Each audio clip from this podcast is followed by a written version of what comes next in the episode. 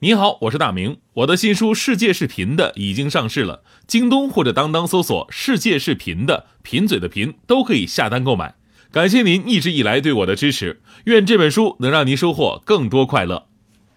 女士们、先生们，Ladies and Gentlemen，现在是大明脱口秀时间，掌声欢迎我们亲爱的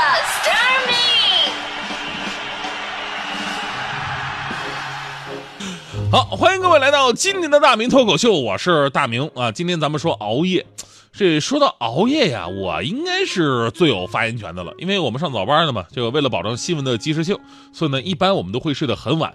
我们工作群里边啊，晚上十一二点多呢，还会讨论第二天的节目用什么新闻，然后呢，早上五点钟起床，所以睡的时间特别的少。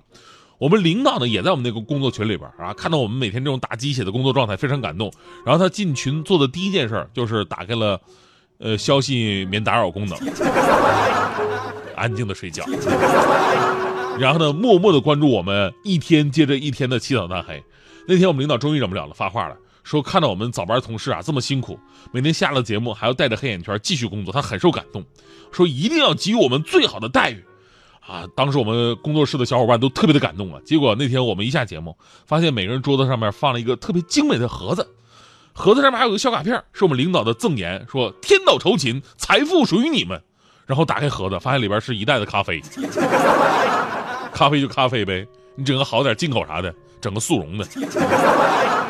我一个早饭都吃不上的人，你给我喝咖啡，你换成豆浆行不行？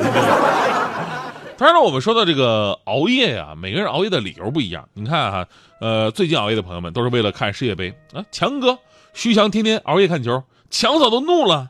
说你今天晚上你要再不回家，再不睡觉，我就回娘家去。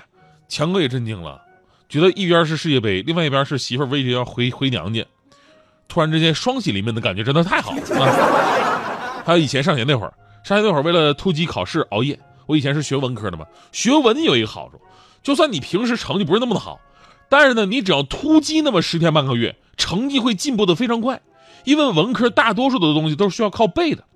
那会儿呢，就是到了考试前两天，我是天天熬夜。等考试考完了啊，这个说：“哎呀，我可算完事儿了，我感觉我好像老了十年。”那个说：“哎呀，你比我好多了，我感觉我就剩十年了。”所以我说：“我说你们都不错，你看我这脸色，我好像已经死了十年了。”熬夜对身体伤害太大了。不过我发现最惨熬夜的还是干程序员的。以前不有段子吗？说这个咱们出租车司机要趴活的话，去哪儿啊？去凌晨两点的中关村啊。科技公司要挖角，这个去凌晨两点的中关村，一个中关村的程序员去面试，面试官问他说：“你才毕业两年，你简历上的三年经验是怎么来的呢？”程序员只说了两个字加班活生生加出一年的班来。我有个朋友是，当年面试的时候，除了其他强硬的实力之外，还有他曾经连续在网吧三天包宿的战绩，深深的吸引了招聘公司，这是实打实的战力。后来呢，我们晚上出来聚餐的时候，他也来。完事儿，我们回家，他回去继续加班。所以说，聚餐对来说就是换换脑子。那我跟他说，我说哥们儿，这个熬夜吧，他对身体真的不好，会造成心血管疾病，甚至是引起猝死。然后这哥们儿听完以后挺害怕的，开始反省，说自己真的不能再这样下去了。身边也确实因为有这个人啊，有这有这样的问题啊，猝死的，必须要做点什么。我以为他就回去换点轻松的工作吧，不是。后来告诉我，他准备好了，买了一瓶速效金心丸。现在特别安心的继续熬夜呢。我说像你这样的吧，你真不用买什么速效金星丸，你买点保险更好。所以呢，我们真得应该重视熬夜这个话题。首先明白什么是熬夜，晚上十一点以后你还不睡觉，那就是属于熬夜了。你的身体要代谢要工作，但是你并没有睡，所以呢就会伤害身体。而熬夜的理由呢，除了没办法的加班之外啊，就是无聊的上网、看电视剧、打游戏、刷微信、微博这些可有可无的事儿。那天我们还说了一个数据，就是大部分人呢，即使上床了也不睡觉，还要刷一个小时的手机，这才睡觉。而在微博上呢，前两天也发起了关于“别拿生命来熬夜”的话题，成为了一时的热点。有三万多人表示自己因为经常熬夜，都是呃复习啊或者加班啊。有一万多人呢说自己天生就是熬夜族，呃早了我睡不着，我只能熬夜。网络另外一项熬夜健康调查显示，超过五成的网友表示经常或者一直在零点后入睡，而百分之将近二十的人是经常超过凌晨一点才睡觉。其实我们说，不论是你缺觉还是你睡觉睡多了，对身体都不好。呃，有一个非常、非常、非常，就是听起来可怕的这么一个叫做睡眠时间对死亡危险率的函数图。这函数图就显示了，睡眠时间在六个半小时到七个半小时之间的死亡率是最低的。但凡是你少于六个半小时或者多于七个半小时，死亡率都会大大的增高。尤其是睡眠时间超过九个半小时或者少于四个半小时的，死亡危险率是直接翻倍的。各位，你你对照一下自己啊，呃，因为呢。几万年的人类活动呢，造成人对宇宙日夜交替的规律是非常敏感的。就是说实话，我们就是身体里边有个生物钟嘛，对吧？当你违背了这个生物钟的时候呢，你对身体的伤害会特别的大。而现代医学认为，晚上十一点到第二天早上六点这段时间是睡眠的黄金七小时。呃，大家大大家伙都知道这个睡眠的晚睡的一个危害啊，免疫力下降啊，皮肤暗黄粗糙啊，呃，增加患高血压、中风、糖尿病、心血管疾病的风险。你比如说我吧，我来北京做早班，我做了五年多的时间了，就这么五年的时间。说实话，最开始年轻，我不觉得什么有什么了不起的，就困嘛，无所谓啊。但是后来想想，真的发现熬夜啊，确实让自己的身体变化太大了。结合我现在的健康状态，我给各位总结一下：经常熬夜在我身上体现出三大弊端。第一呢，就是记忆力越来越差；第二啊，就是数数经常会数错；第四呢，就是记忆力越来越差。我觉得我好像都已经晚期了，而这届世界杯呢，也确实有很多的案例啊，告诉我们人固有一死，或死于赌球，或死于熬夜看球。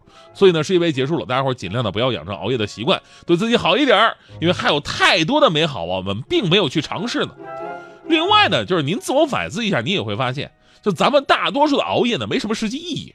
人家熬夜是为了什么？搞科研攻关，你熬夜呢是为了打游戏闯关，是都一样吗。我这个感触特别的深，前不久不是特别流行那个微信的跳一跳那个小游戏吗？大家伙都玩过吧？特别容易上瘾，我天天玩，因为它有个排行榜的功能，再加上这容易特别容易上手，玩个没完。但是有一次把我给打击到了，就那天晚上呢，我有个小侄子，呃，是给我发微信，我那小侄子呢，也就是上小学四年级，说在排行榜上看到我了，要跟我 PK 一下。我心想，哎呦我的天哪！我说我天天练这玩意儿呢，我，我，我我怕你吗？结果呢，打了三局，我每局被虐得体无完肤。啊，被虐完以后呢，还嘲笑啊，就就你这样，还天天打到半夜一两点钟，你白熬夜了。于是那天晚上，我真的深刻的反省自己啊，我说我天天熬夜玩，熬夜玩的，还被人家一个小学生给虐了，我这样的人生有意义吗？我应该改变这一切。于是当时我给我哥，我打了个电话，我说哥呀。这么晚给你打电话呢，也没别的意思，有个挺重要的事儿，我跟你说一下。我发现你儿子吧，最近挺痴迷手机游戏啊。你这不行，你得你得管管他，对吧？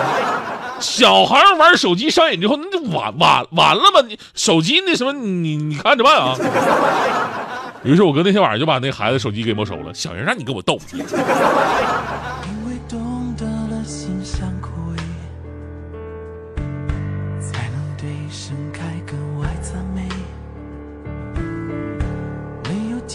我人心又向悲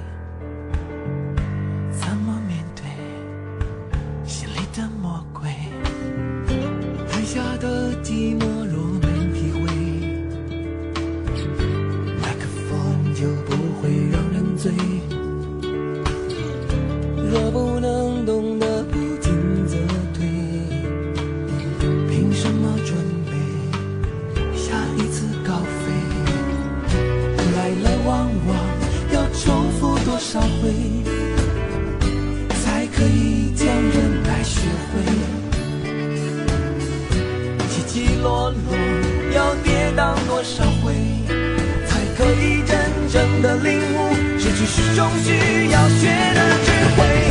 向世界尽头，最爱深的后，清醒面对自己，才不被欲望左右。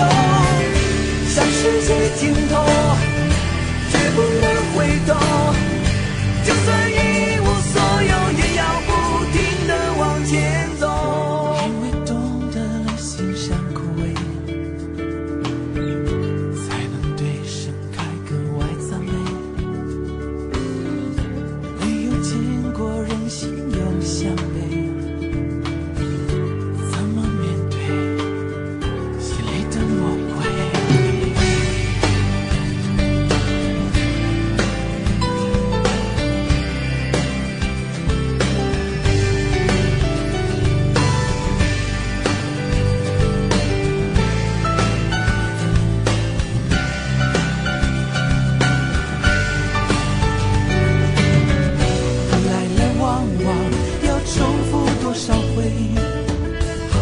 才可以将人来学会。起起落落要跌倒多少回才可以真正的领悟失去时总需要学的智慧。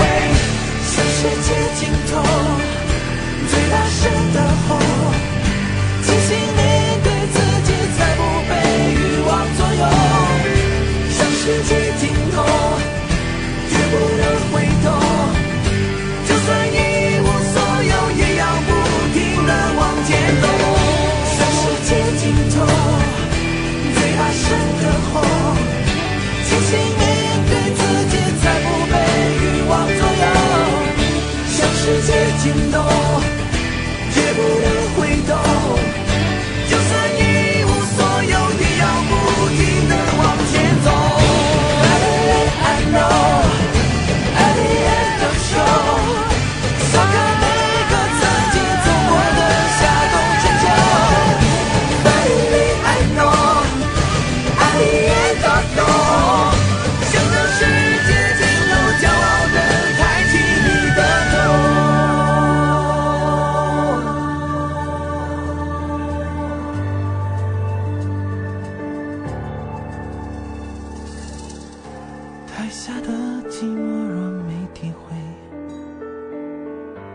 麦克风就不会让人醉。